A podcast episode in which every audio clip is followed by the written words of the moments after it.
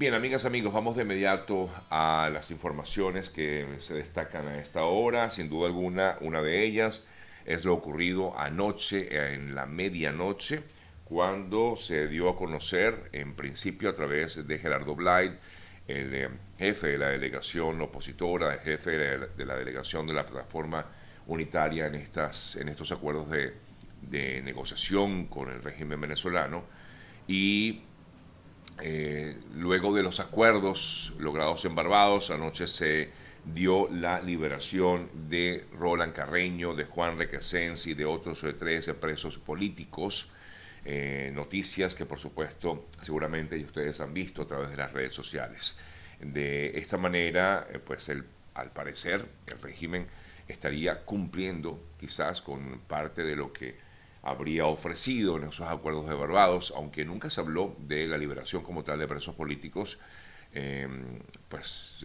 se dio esta, esta noticia, cosa que en principio, por supuesto, nos alegra muchísimo eh, a favor de estas eh, cinco personas, sobre todo, bueno, de quienes conocemos personalmente, nuestro colega Roland Carreño, quien estaba detenido desde el año 2020 de manera injusta, y bueno, se logró su liberación anoche, momentos de emoción, momentos de, de mucha alegría, vivió eh, Roland junto con sus familiares y amigos cuando fue recibido a las afueras del eh, SEBIN en el helicoide. Y por otro lado, Juan Requesens, quien eh, recordamos estaba también detenido, pero de manera domiciliaria, es decir, tenía un arresto domiciliario y bueno, en, teoría pues fue liberado. Desconocemos si realmente estas personas eh, tienen todo eh, libertad plena porque no se ha dado a conocer esta información, es decir, no se conoce exactamente si eh, Blyde, mm, bueno, de hecho Blyde no dio detalles si estas personas tienen libertad plena, pero bueno, por lo menos fueron excarcelados, una información que sin duda alguna nos llena de mucha emoción porque, bueno, se trata de la liberación, claro, lamentablemente quedan muchísimos otros, otras personas presas, eh, detenidas eh, por razones eh, políticas. La información, como les decía, pues es esta. Quiero nombrar a los otros, a las otras personas que también fueron excarceladas en la noche de ayer. Se trata de los presos Marco Antonio Garcés, Urinel Rincón y Mariana Barreto. Esto es lo que daba a conocer anoche, la información que daba a conocer anoche el eh, representante de la plataforma en las negociaciones, Gerardo Blyde. Pero no solamente se dan estas liberaciones de los eh, presos políticos, sino que también se da por parte de Estados Unidos un eh, adelanto, es decir, una liberación, una flexibilización en algunas de las sanciones relacionadas con el suministro de gas y petróleo para Venezuela razón por la cual pues también en el día de ayer se pudo conocer acerca de, este, eh, de esta autorización que permitió la OFAC, la Oficina del Tesoro relacionada con las, eh, eh, los activos extranjeros. Estados Unidos, al hablar acerca de lo que fueron estos acuerdos en Barbados, firma esta hoja de ruta electoral que espera, decía el gobierno de Estados Unidos, que el régimen venezolano cumpla. De acuerdo con la política de sanciones, en respuesta a los acontecimientos registrados básicamente en Barbados, el Departamento del Tesoro eh, emitió licencias que autorizan transacciones que involucran al sector del petróleo, al sector del gas y al sector del oro en Venezuela y elimina la prohibición de comercio secundario. Según explicaban, estas licencias eh, se dan solo por seis meses eh, y se renovarían solo si Venezuela cumple con su compromiso en esa hoja de ruta electoral. Eh, es decir, que se permita como tal el proceso electoral en Venezuela no se habla en ningún concepto, bajo ningún, en ninguna parte se habla específicamente de las inhabilitaciones. Sin embargo, a pesar de que no se habla como tal de las liberaciones, Brian Nichols, ayer como representante también del gobierno de Estados Unidos, subsecretario de Estado de Asuntos eh, Hemisféricos, eh, explicaba que sí, que estaría en todo caso contemplado el tema de las inhabilitaciones, es decir, que se permita como tal la habilitación de algunos de los candidatos, directamente hablaba y específicamente eh, se refería el señor Nichols acerca del caso de María Corina Machado. Y em, explicaba eh, Nichols en una entrevista que por cierto dio para eh, le dio a los colegas de NTN 24 en Colombia, donde daba detalles acerca de esto y decía, y voy a leer textual, si no se solucionan las inhabilitaciones, estas medidas que podríamos tomar a favor del acuerdo, entonces no se podrá avanzar en las flexibilizaciones que se esperan de las sanciones. Yo confío en las partes, dijo Brian Nichols, en que se puede solucionar este reto en un tiempo muy razonable y también, por supuesto, el tema de los presos políticos, que como vimos en el día de ayer, cinco personas de las doscientas y tantas, trescientas personas que continúan detenidas están tras las rejas por pensar de forma diferente. Eh, dijo en Nichols igualmente que es clave solucionar estos dos temas, las inhabilitaciones y los presos políticos, porque si no va a haber una elección competitiva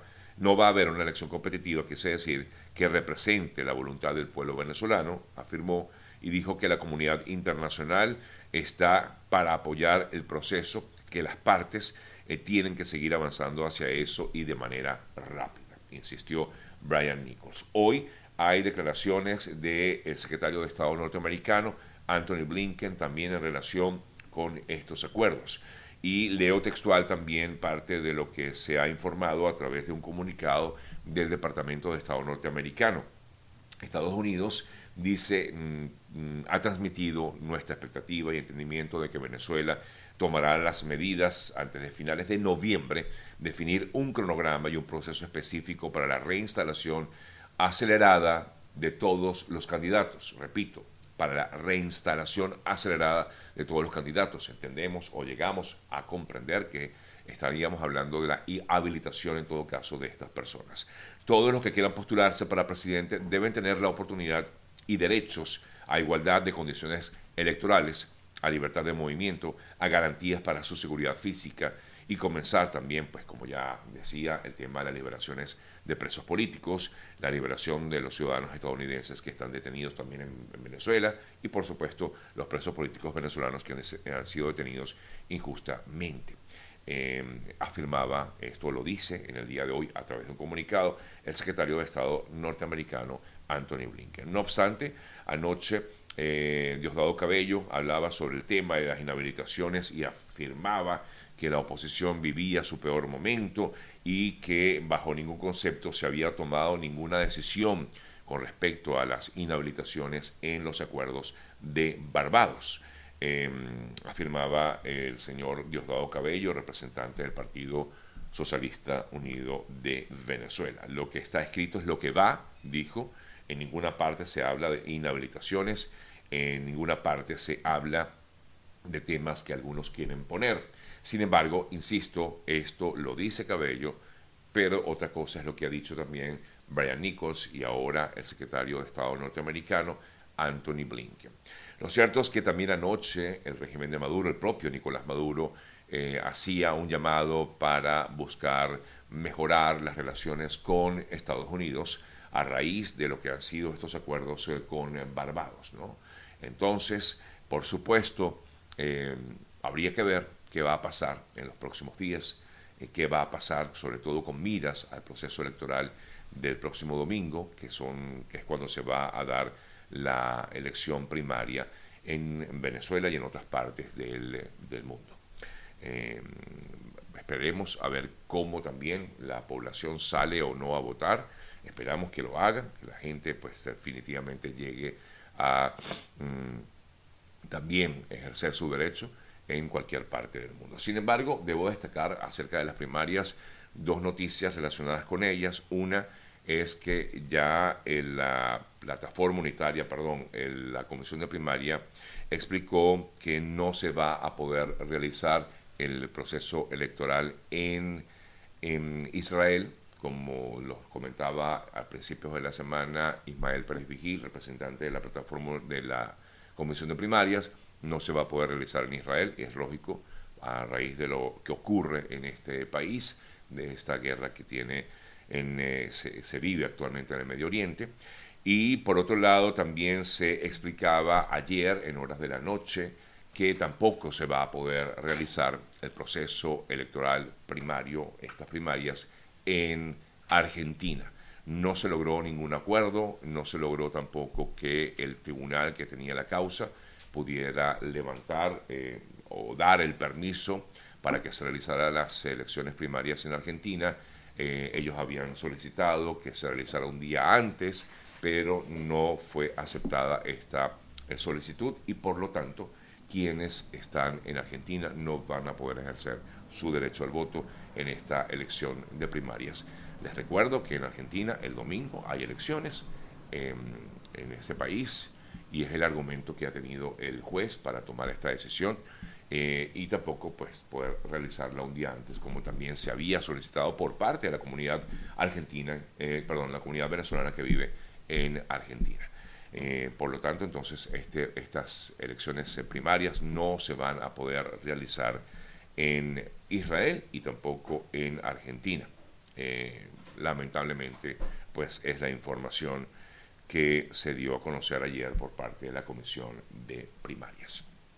Entre tanto, la candidata a la primaria, María Corina Machado, cuestionó, Machado perdón, cuestionó el acuerdo suscrito por el régimen y la plataforma al afirmar que no arroja certezas. Dijo que no ha participado ella directamente de estas negociaciones em, y aseguró que desconoce el alcance de las conversaciones y los acuerdos, pero dijo que el texto que se dio a conocer del acuerdo no arroja certezas a los venezolanos al no precisar las acciones y plazos específicos que despejen esa ruta hacia las elecciones del año 2024. Es parte de lo que dijo María Corina Machado en torno a ello. Por cierto que a raíz de estos diálogos, estas conversaciones en Barbados, también hay diversas organizaciones en Venezuela que exigen temas específicos, sobre todo algunas, por ejemplo, eh, Central de Trabajadores en Venezuela, hablan de que en el diálogo deberían acordarse también medidas de protección de... Em, de sobre todo hacer justicia con trabajadores en el país eh, en relación con un ingreso eh, justo y suficiente entre eh, otras exigencias, por ejemplo, que tiene el caso de los trabajadores en el país. Mientras tanto, ayer se dio también el primer em, vuelo de repatriación de venezolanos, de migrantes venezolanos a Mm, a Venezuela desde Estados Unidos. Salió un avión desde Texas, de allí partió a Miami, luego pues llegó finalmente a Maiquetía en el día de ayer con 127 personas. Eh, según informan las autoridades de Estados Unidos, em, dijo algunos, algunos, no todos, algunos de estas personas, algunas de estas personas que fueron repatriados, eh, repatriadas estarían siendo solicitadas por la justicia venezolana. Llamó la atención poderosamente que en el momento en que llegó este avión procedente de Estados Unidos hasta Venezuela, hasta Maiquetía, eh, inmediatamente pues se movilizó un contingente policial eh, para recibir a estas personas. Repito, lo que informaba este funcionario mm, estadounidense eh, decía que algunas de estas personas habrían sido o estarían siendo solicitadas por la justicia venezolana. También se informó de que estas 127 personas son solteros, hombres y mujeres solteros, no fueron repatriadas a familias. Muchas personas me han preguntado, no hay lista, no tengo una información de una lista, no se han dado a conocer los nombres de las personas que fueron repatriadas, eh, solamente se dio a conocer esto, que son todos em, jóvenes, eh, perdón, solteros, no familias eh, y eh, bueno, quizás los próximos días se tenga más detalles al respecto. Lo cierto es que, como les decía, pues ayer se pudo constatar incluso eh, que representantes policiales del SEBIN, de la Guardia Nacional y de la PNB aguardaban a las afueras del aeropuerto para recibir a estas personas que estaban siendo repatriadas en el día de ayer. 127 venezolanos y que por cierto informaban también las autoridades eh, estadounidenses que esto debería continuar en los próximos días. Se esperan nuevos vuelos. Eh, Jesse Owens, Jason Owens, quien es jefe de la patrulla fronteriza eh, aquí en Estados Unidos, decía que estas personas que fueron repatriadas forman parte del grupo que ha cruzado de manera irregular al país y que estaban siendo regresados y por eso hizo un llamado una vez más a que si aquellas personas intentan cruzar de forma irregular al territorio estadounidense, deben hacerlo de la mejor manera, es decir, sin quebrantar la ley para evitar este tipo de repatriaciones. Repito, no hay lista, porque es que ya varias personas me han preguntado que si conozco la lista o información de los de las eh, personas que han sido repatriadas. No, no hay lista hasta el momento, así que esperaremos a ver si en algún momento se da esa información. Bueno, un poco esbozando lo que ha sido noticia en las últimas horas en eh, Venezuela y el mundo.